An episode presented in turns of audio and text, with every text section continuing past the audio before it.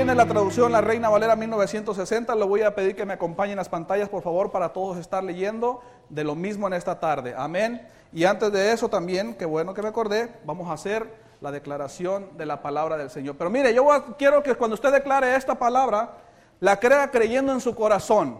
No solamente es que todos los domingos ya hasta me la aprendí. Si no la aprendemos, pero en verdad estamos creyendo lo que dice la palabra del Señor. Amén. So vamos a declararla con esa certeza. A la cuenta de tres. Una, dos, tres. Esta es mi Biblia. Es Dios hablando conmigo. Yo soy quien dice que soy. Yo puedo hacer lo que dice que puedo hacer. Yo puedo tener lo que dice que puedo tener. Entonces, hoy abro mi corazón para escuchar a Dios hablar una palabra que cambiará mi vida para siempre. Hoy abro mi corazón. Y esa es mi oración en esta tarde, que todos abramos nuestro corazón para recibir lo que Dios tiene para nosotros en esta tarde. ¿Sabe que una de las oraciones que Pablo hacía antes de empezar a predicar era esta? Señor, te pido que tus hijos, que tu pueblo, abran su corazón. Abre tú su corazón, Señor, para que tus palabras se impregnen en ellas y empiece a ver el cambio de la declaración que nosotros estamos haciendo. Que ellos empiecen a ser las personas que dice la declaración que ellos son. Que ellos puedan tener y sepan que van a tener lo que dice la declaración que van a tener. Pero para creer todas esas cosas tenemos que abrir nuestro corazón y que haya ese cambio. Y en el capítulo 5 de Lucas nos enseña el Señor de un varón que hizo eso. Abrir su corazón a la palabra de Dios. Amén. Ahora sí me pueden poner capítulo 5 de Lucas, por favor, y dice así. Aconteció que estando Jesús junto al lago de Genezaret, el gentío se agolpaba sobre él para oír la palabra de Dios. El siguiente. Y vio dos barcas que estaban cerca de la orilla del lago, y los pescadores, habiendo descendido de ellas, lavaban sus redes. Y entrando en una de aquellas barcas, la cual era de Simón, le rogó que la apartase de tierra un poco y sentándose enseñaba desde la barca a la multitud. Déjenmelo ahí, por favor. Mi hermano César ya compartió de esa escritura. Amén. Y Dios quiere usar tu barca. Pero sabes una cosa, no había nada más una barca. Había dos barcas. Pero Dios específicamente se subió a una. ¿Verdad? Ahí Pedro, él tuvo que haber sabido que él había sido bendecido de que el Hijo de Dios, el Rey de Reyes y Señor de Señores, hubiera escogido su barca para predicar a la multitud. Es lo mismo que tiene que pasar en tu vida. En el momento que Dios te ha llamado, te tienes que sentir privilegiado de tú estar siendo usado por el Señor. Porque hay millones de personas allá afuera en el mundo. Pero sobre todos ellos Dios te escogió a ti. Dios te ha traído en esta tarde. Amén. Y hay una palabra que mi hermano César la declaraba. Y durante esta semana que me preparaba para esto, cada la leí como tres, cuatro veces. Y cada que la leía rompía mi corazón, partía mi corazón. Y lloraba y le decía, pero allá arriba no voy a llorar, no quiero enseñarle a mis hermanos mis lágrimas, quiero enseñarles lo que tu palabra dice. Pero cada que yo la leía rompía mi corazón, quebrantaba mi corazón. Y traía a mi mente cuando yo estaba chiquito. Recuerdo que mi papá siempre fue un alcohólico y que le daba a mi mamá, se le pegaba. Pero aún así mi madre por amor a nosotros o amor a él nunca lo dejó de amar. Recuerdo que siempre le, le rogaba, y se llegaban los fines de semana y le decía, le decía viejo, viejo, ya te vas. Se perfumaba y se iba. Y empezaba mi mamá, viejo, te ruego, hazlo por tus hijos. Te lo ruego por favor, sin cava. ¿Sabe por qué? Porque lo amaba. ¿Usted se ha preguntado alguna vez si Dios lo ama o la ama? El que Dios nos esté rogando usar nuestra barca habla del amor de Dios hacia sus hijos. ¿Por qué su creador? ¿Por qué mi creador tiene que humillarse delante de unos y decirme, permíteme usar tu barca? ¿Y sabe qué es lo peor? Yo lo hice muchas veces. No, ahorita no, Señor. Ahorita no, no, no eres bienvenido en mi barca. Tal vez más adelante sí, pero ahorita no, no te subas. Y es tanto el amor que no nos, no nos obliga. Teniendo el poder de hacerlo, no nos obliga. Amén. Pero si usted tenía pensado, o sea, si la pregunta, ¿Dios me ama? Dios lo ama con todo su corazón. Y Dios tiene un llamado para usted. Hay otra cosa que tenemos que separar. Y mi hermano César lo decía, separarnos de la orilla. Cuando Dios viene y nos hace el llamado, Él nos dice, te quiero separar un poquito de la orilla. ¿Sabe qué representa la orilla? El mundo. El mundo representa, como decía mi, hermano Abraham la semana pasada, la gente común. Amén. Y voy a entrar más en profundidad.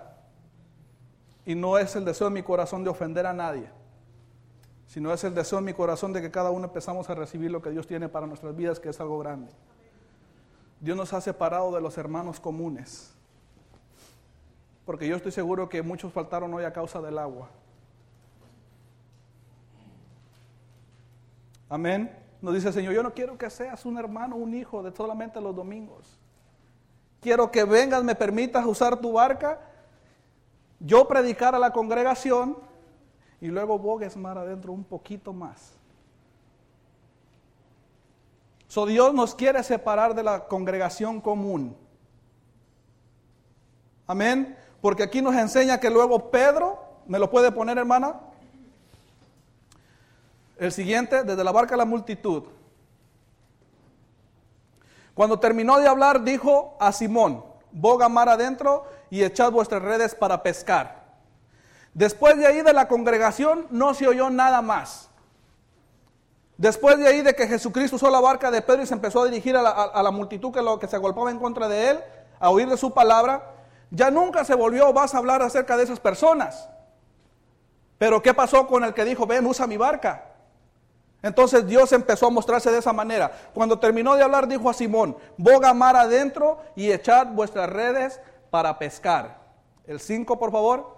Respondió Simón, le dijo, maestro, toda la noche hemos estado trabajando y nada hemos pescado, mas en tu palabra echaré la red.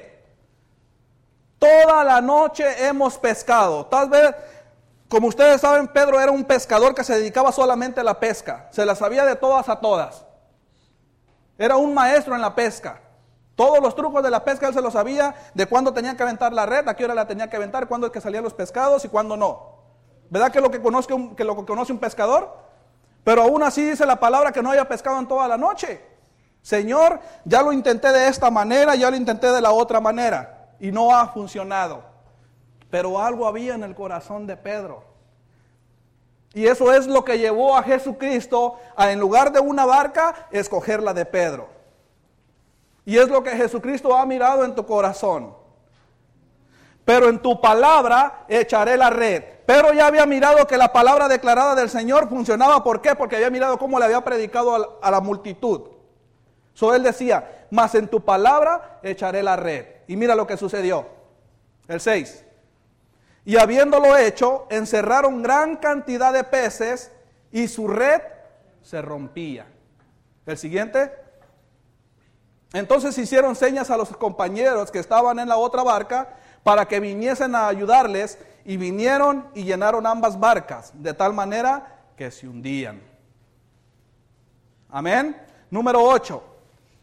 Viendo esto, Simón Pedro cayó de rodillas ante Jesús diciendo, apártate de mí, Señor, porque soy hombre pecador.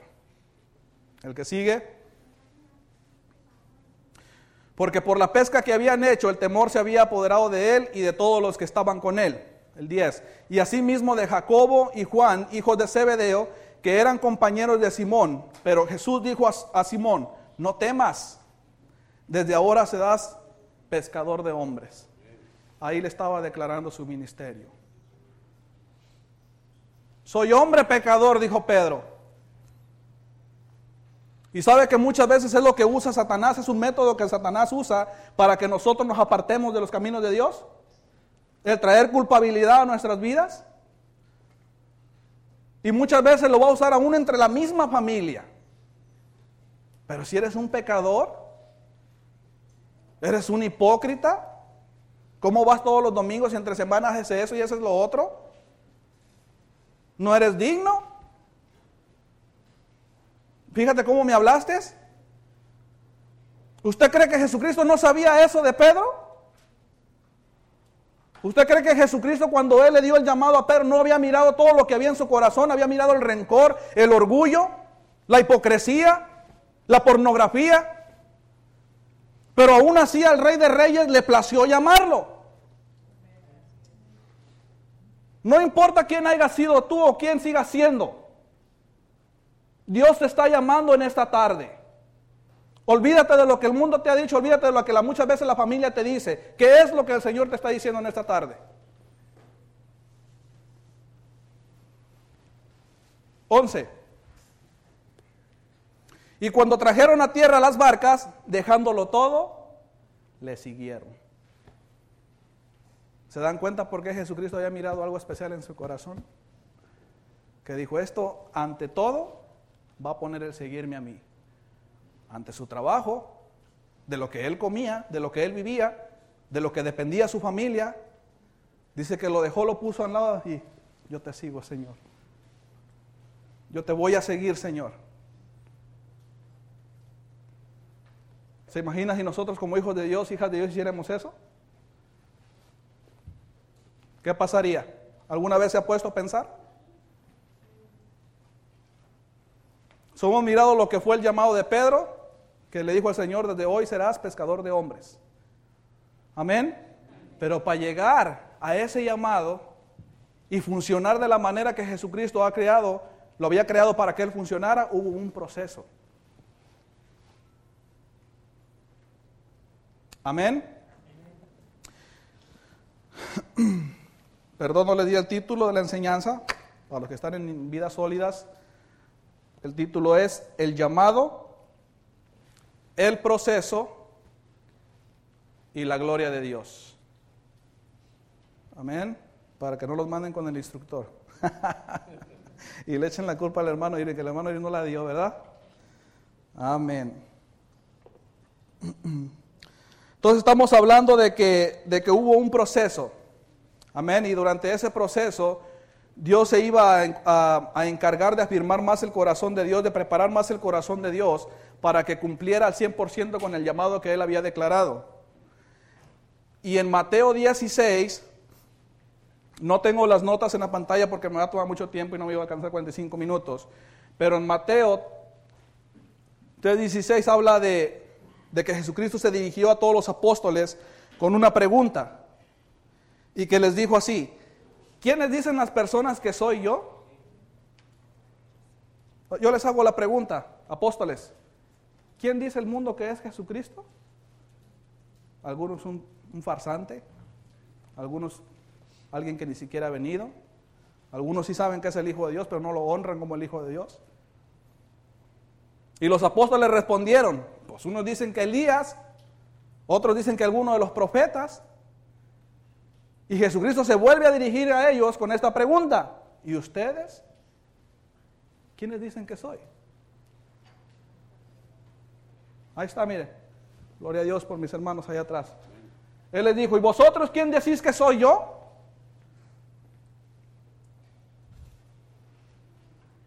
Les hace la pregunta al Señor. ¿Quién decís que soy yo? Y dice el 16. Fíjese quién se levantó y dijo, respondiendo Simón Pedro, dijo, tú eres el Cristo, el Hijo del Dios viviente. De lo, todos los apóstoles que estaban ahí, ni uno se puso en pie, solamente Pedro, y fue el único que confesó por primera vez al Hijo de Dios como el Cristo, como su Señor y Salvador. ¿Se da cuenta lo especial que había mirado Dios en él? Pedro lo estaba reconociendo como el Hijo del Dios viviente. ¿Y qué más sigue diciendo? Ojo con esto, ¿qué más sigue diciendo? Entonces le respondió Jesús, bienaventurado eres, Simón hijo de Jonás, porque no te lo reveló carne ni sangre, sino mi Padre que está en los cielos. Y aquí la promesa, 18. Y yo también te digo que tú eres Pedro, que tú eres Pedro, Y sobre esta roca edificaré mi iglesia y las puertas del Hades no prevalecerán en contra de ella. Bienaventurado eres, porque no te lo reveló ni carne ni sangre, sino mi Padre que está en los cielos. Dios está edificando una iglesia aquí en este lugar. Pero para eso tenemos que dejar de mirar las cosas del hombre.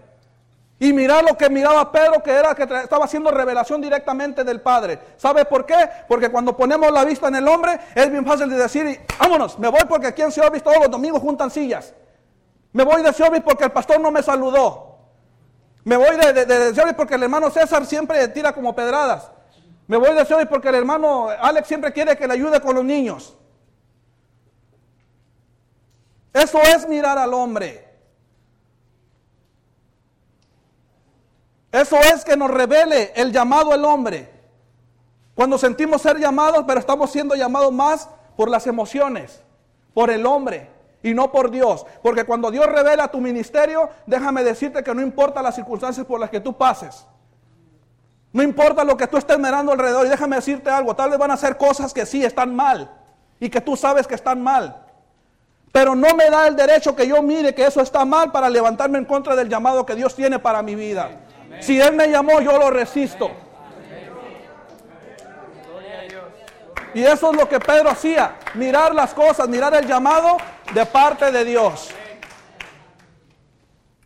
Amén. So ahí ya estaba afirmando el corazón de Pedro. Pedro, pero vas a dejar de mirar las cosas humanamente y las vas a mirar espiritualmente, conforme a tu llamado. Amén.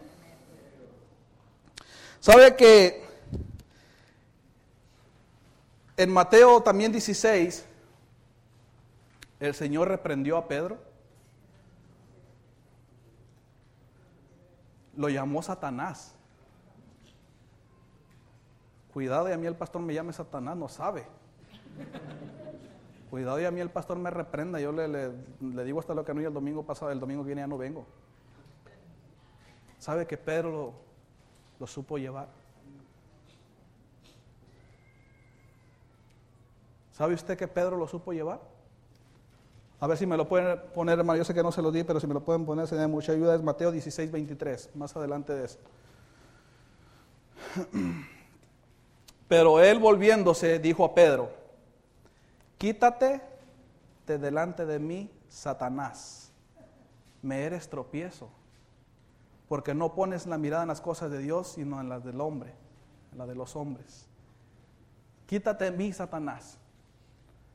Anteriormente a esos versículos Jesucristo hablaba de su muerte, de que su tiempo se estaba llegando. Y Pedro le dijo, no Señor, pero no te tortures de tal manera que ninguna de esas cosas acontezcan sobre ti. Y fue cuando Jesucristo le respondió todo eso. No interfieras en los planes de mi Padre, Pedro. No mires la carne, Pedro. Alíñate con el llamado que tú tienes, Pedro.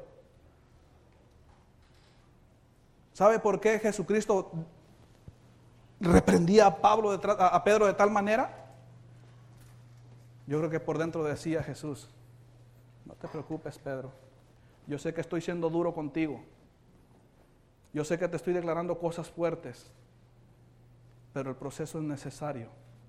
Pero todo lo que tú estás pasando es necesario para que entonces cuando yo edifique mi, mi iglesia sobre ti, sea una iglesia sólida sea una iglesia donde el poder de Dios se mueva con poder y autoridad. Sea una iglesia llena del Espíritu Santo. Sea una iglesia donde los, donde los líderes nos sujetamos a nuestro pastor, donde el pastor se sujeta a Dios. Y cuando nosotros hacemos eso, entonces esa iglesia tiene que vivir en las nueve manifestaciones del Espíritu Santo, tiene que vivir en el poder del Espíritu Santo. ¿Y sabe qué es lo, más, lo mejor? Que las personas de alrededor de nosotros lo empiezan a mirar. Pero para llegar a ese momento hay un proceso. Y no te canses del proceso. No te salgas del proceso. No te quedes en el proceso. Tal vez has estado en la orilla y el Señor te sacó de la orilla y estás en la barca. O tal vez estabas en la barca y has bogado mar adentro. O tal vez has bogado mar adentro y te encuentras en el proceso. Que es lo que yo creo aquí en Siobi, que estamos en el proceso. No te canses, iglesia. No te desesperes, iglesia si miras cosas, si oyes cosas, Si el enemigo te ha atacado de manera que dices esto es imposible, no te canses iglesia, que el final es un final feliz. Es un final que Dios ha planeado desde antes de la fundación del mundo. Amén.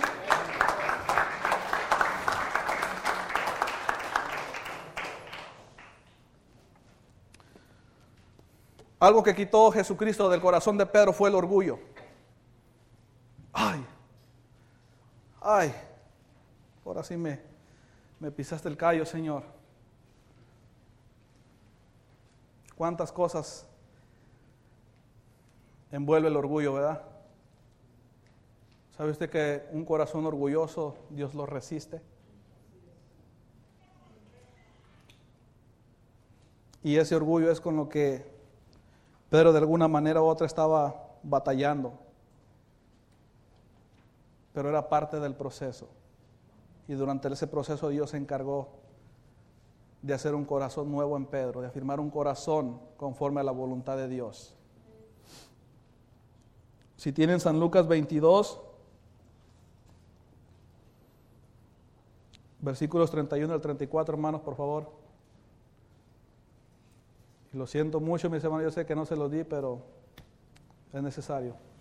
Dijo también el Señor, Simón, Simón, he aquí Satanás os ha pedido para zarandearos como a trigo. Pero yo he rogado por ti que tu fe no falte. Y tú una vez y, y tú una vez vuelto confirma a tus hermanos. Él le dijo, Señor, Dispuesto estoy a ir contigo no solo a la cárcel, sino también a la muerte. Pero ojo con esto. En ese momento se encontraba con más personas, pero hay veces que nosotros nos queremos como levantar el cuellito. Ah, tal vez esto no, pero yo sí. Tal vez esto no, pero yo sí, Señor, iré contigo si es necesario hasta la muerte. Es que yo aquí soy aquí el que habla de los diezmos. Es que yo aquí ahorita estoy predicando y, y yo sí con el Señor, pero esto es quién sabe. Que el hermano mira lo que anda haciendo el hermano, mira al pastor. Mire lo que respondió el Señor. Y él le dijo, Pedro, te digo que el gallo no cantará hoy antes de que tú niegues tres veces que me conoces.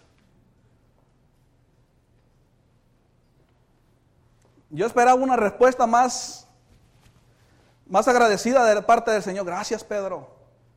Gracias Pedro porque eres un hombre conforme a mi corazón.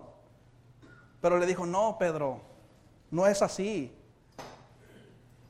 Yo hoy te digo que todo lo que tú has dicho no se, no se, no se va a cumplir. Es necesario que me niegues tres veces y el gallo cantará. Estaba quitando el orgullo el Señor de Pedro, el decir yo, para que fuera lo que el Señor dice para que se cumpliera lo que el Señor dice.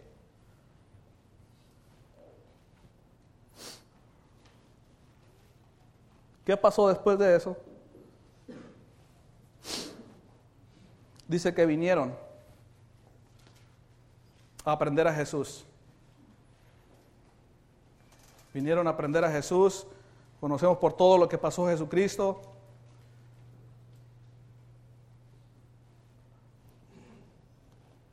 por el proceso que pasó Jesucristo para ser crucificado.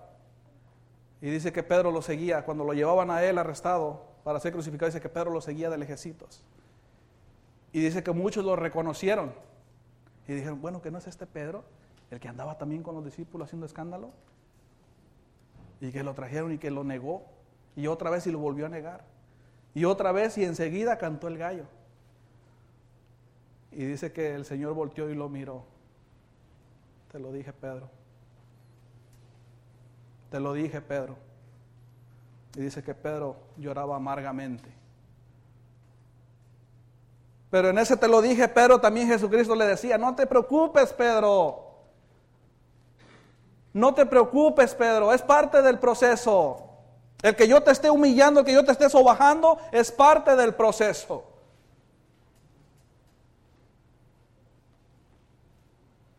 El que tú estés siendo humillado, el que yo esté siendo humillado, es parte del proceso. Y después de esto fue crucificado el Señor. Pero Pedro ya había pasado por el proceso. Pero ojo con esto. Aún, con todo eso, que Pedro había mirado las obras del Señor. Durante el caminar de Pedro con el Señor, él miró que Jesucristo levantaba a los muertos, miraba que resucitaba a los muertos, miraba que levantaba a los paralíticos, que le daba vista a los ciegos. Pedro miraba las obras del Señor en su caminar con él. Pero aún así, ¿sabes qué? Llegó el momento en que Pedro se olvidó de su llamado. Llegó un momento donde Pedro dijo, ¿sabes qué? Voy a tirar la toalla. Y me voy del camino del Señor. Me hago un ladito.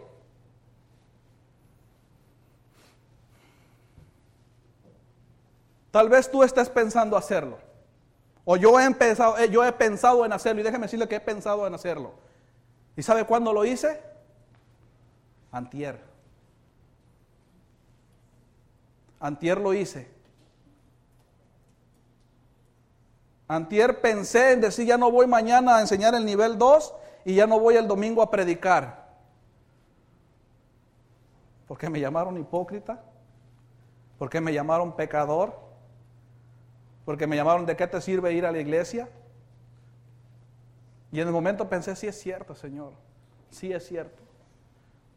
Pero ¿sabes qué vino y me dijo el Señor? Dice, es parte del proceso. Es parte del proceso. Y el día que tú seas perfecto, que ya no seas un pecador, ya no necesitas más de mí.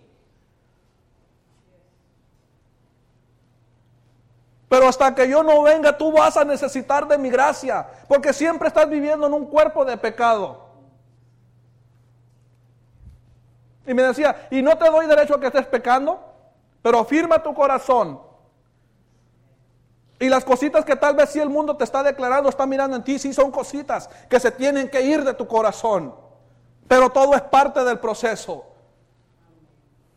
Y es lo que pasaba con Pedro.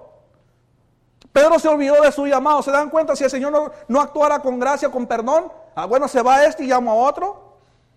No, Jesucristo permanece fiel a su llamado. Y no importa que aquí hermanos se han ido, hermanas se han ido. Dios sigue firme en el llamado que Dios puso en sus corazones. Y son hermanos que muy pronto los vamos a mirar aquí de trapa vuelta. Porque ese es el corazón de Dios para con sus hijos. Hemos mirado lo que es el llamado y hemos mirado lo que es el proceso. Ahora, ¿qué viene después del proceso? Cuando uno llega al lugar donde Dios nos ha predestinado que estemos, llega la gloria de Dios. Y la gloria de Dios no es mirar nuestras finanzas progresadas. La gloria de Dios no es tenerlo todo aquí en la tierra. La gloria de Dios es mirar el reino de Dios estableciéndose con salvación aquí en la tierra. La gloria de Dios es mirar cómo familias son restauradas, cómo el Evangelio es predicado. Mirar cómo los paralíticos empiezan a caminar. Y es lo que Pedro comenzó a mirar.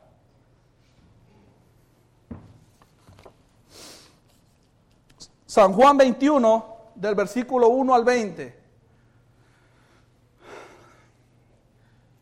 Dice así, después de esto, Jesús se manifestó otra vez a sus discípulos junto al mar de Tiberias y se manifestó de, se manifestó de esta manera. El que sigue. Estaba junto Simón, estaban juntos Simón Pedro, Tomás llamado el Dídibo, Natanael el de Caná, de Galilea los hijos de Zebedeo y otros dos de sus discípulos. El que sigue. Simón Pedro les dijo, voy a pescar. Ellos le dijeron, vamos, nosotros también contigo. Fueron y entraron en una barca y aquella noche no pescaron nada. Se estaba repitiendo otra vez la historia de Pedro. ¿Dónde lo encontró el Señor? Pescando. Después de la crucifixión de Cristo, de la muerte de Cristo, ¿dónde lo fue otra vez? ¿A dónde fue? A pescar. Se volvió a hacer lo mismo. Pero fíjate con esto, a ti que eres líder de Seoul y estas palabras para los líderes. Ellos le dijeron, vamos nosotros también contigo. Porque miraban en Pedro ese líder. Si tú caes, líder, los que están en tu ministerio también caen. Si tú te levantas y empiezas a caminar con rectitud en las cosas de Dios, vas a jalar juntamente a los que vienen contigo. Amén. Y aquella noche no pescaron nada, igual que la primera vez. Sigue diciendo, cuando ya iba amaneciendo, se presentó Jesús en la playa, mas los discípulos no sabían que era Él, que era Jesús. Y les dijo, hijitos, ¿tenéis algo de comer? Le respondieron, no. Y Él les dijo, echad la red a la derecha de la barca y hallaréis. Entonces la echaron y ya no la podían sacar por la gran cantidad de peces. ¿Se dan cuenta de cómo Jesús nunca, nunca, nunca, nunca remueve sus bendiciones de nosotros? Aunque nosotros nos apartemos, Él sigue siendo fiel. Él sigue con su llamado. Por la gran cantidad de peces, sigue diciendo. Entonces aquel discípulo a quien Jesús amaba dijo a Pedro, es el Señor Pedro. Es el Señor. Simón Pedro, cuando oyó que era el Señor, se ciñó la ropa porque se la había despojado de ella y se echó al mar. Pero ¿cómo es el Señor si lo acabo de negar? ¿Cómo es el Señor si empecé a pecar cuando estaba con Él? Es el Señor, Pedro. Es el Señor, iglesia de Seal Beach. Es el Señor que te está dando otra oportunidad.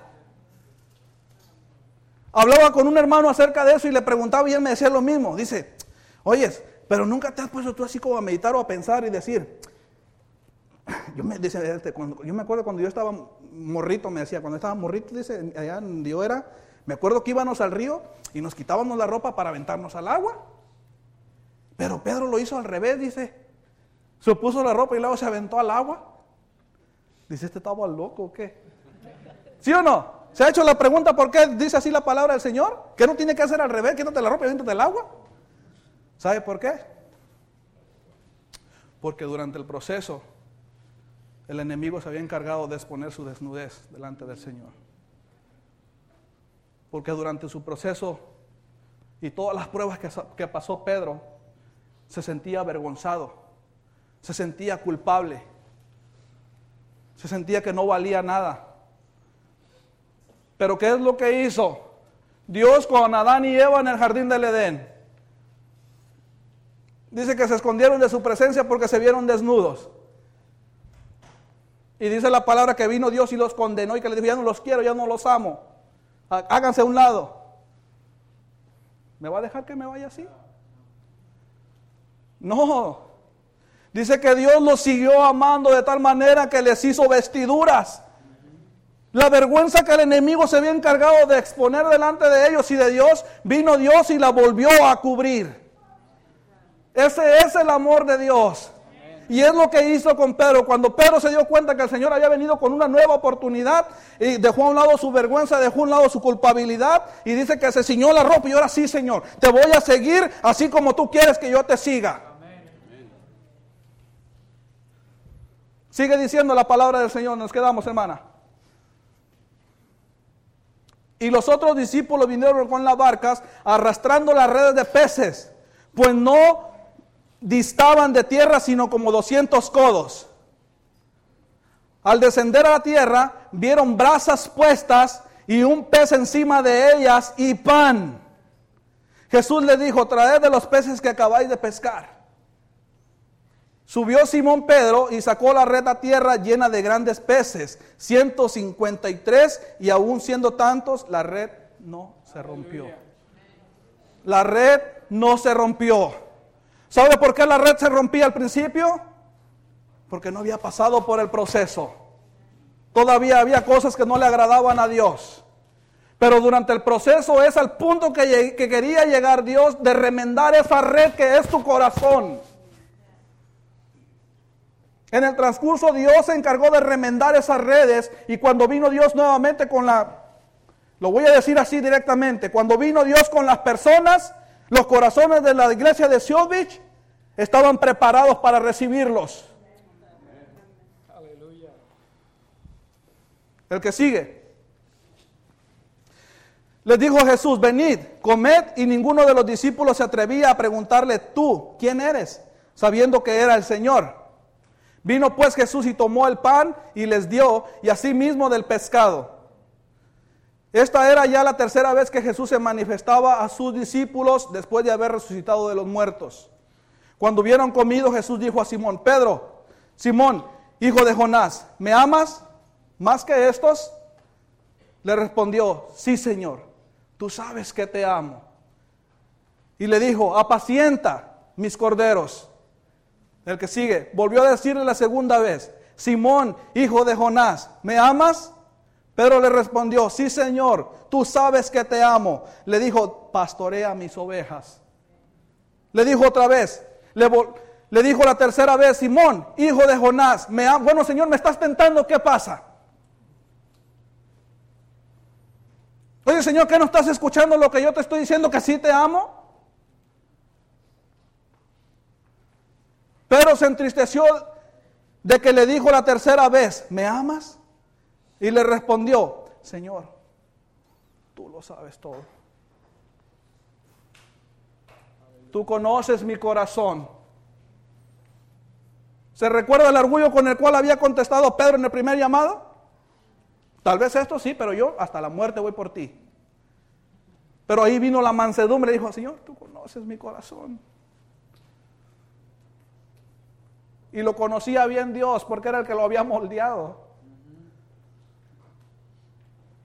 Apacienta mis ovejas. ¿Qué más dice hermano el siguiente?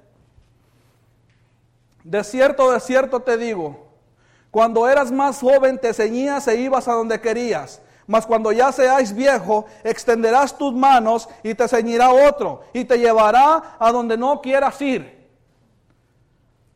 El que sigue.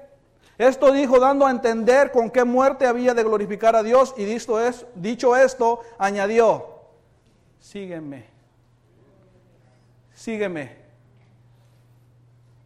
Esto es lo que Dios me dijo. Y va para todos aquí, no sean líderes o sean congregantes regulares. La iglesia de Seoul Beach se encuentra con un pie adentro de lo que es el proceso y un pie afuera de lo que es el mirar la gloria de Dios. ¿Sabes qué es lo que pasó con Pedro? Que después de todos estos acontecimientos pasó de mirar las obras de Cristo a hacer las obras de Cristo. Y es para lo que todo cristiano, para lo que todo creyente, todo aquel que espera en el Señor ha sido llamado. No mirar las obras de Dios, sino hacer esas obras. Sino estar mirando las obras que el Señor hace, pero sí, tienes que hacerlas tú.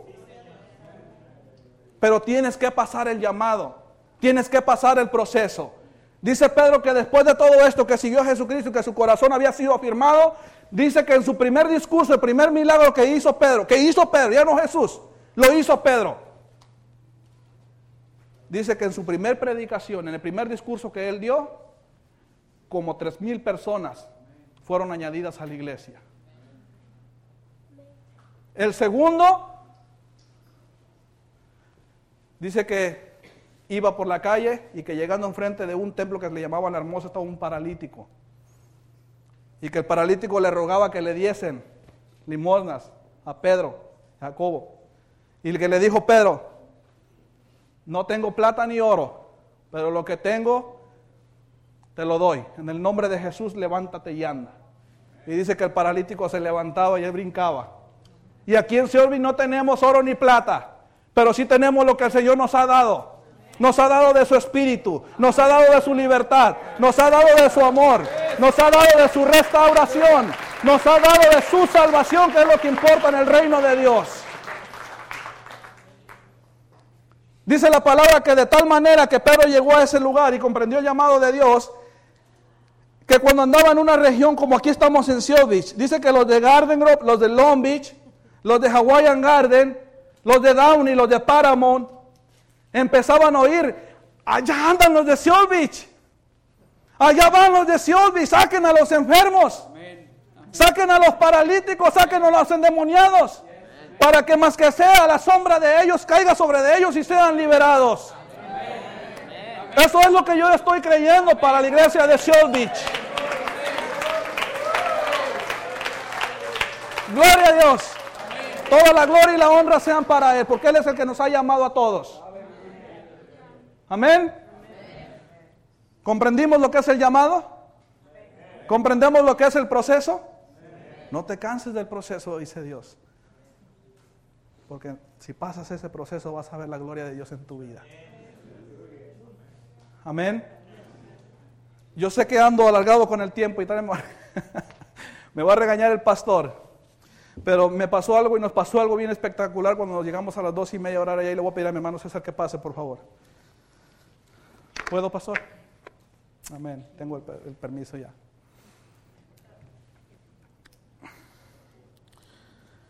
Ya saben que nosotros llegamos a las doce y media, ¿verdad? A orar antes del servicio. Y todos están invitados. Amén. Si usted quiere llegar a orar, está invitado y es bienvenido. Amén. Mientras orábamos, estaba mi hermana Lili, mi hermano Alex, César y yo.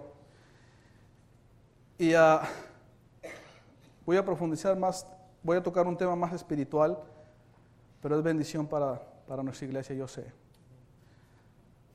no sé si todos estén familiarizados con lo que son los dones del Espíritu Santo, lo que es el hablar en lenguas. Y que dice que el hablar en lenguas es para edificación propia, pero también es una de las nueve manifestaciones del Espíritu Santo, uno de los nueve dones. El don de lenguas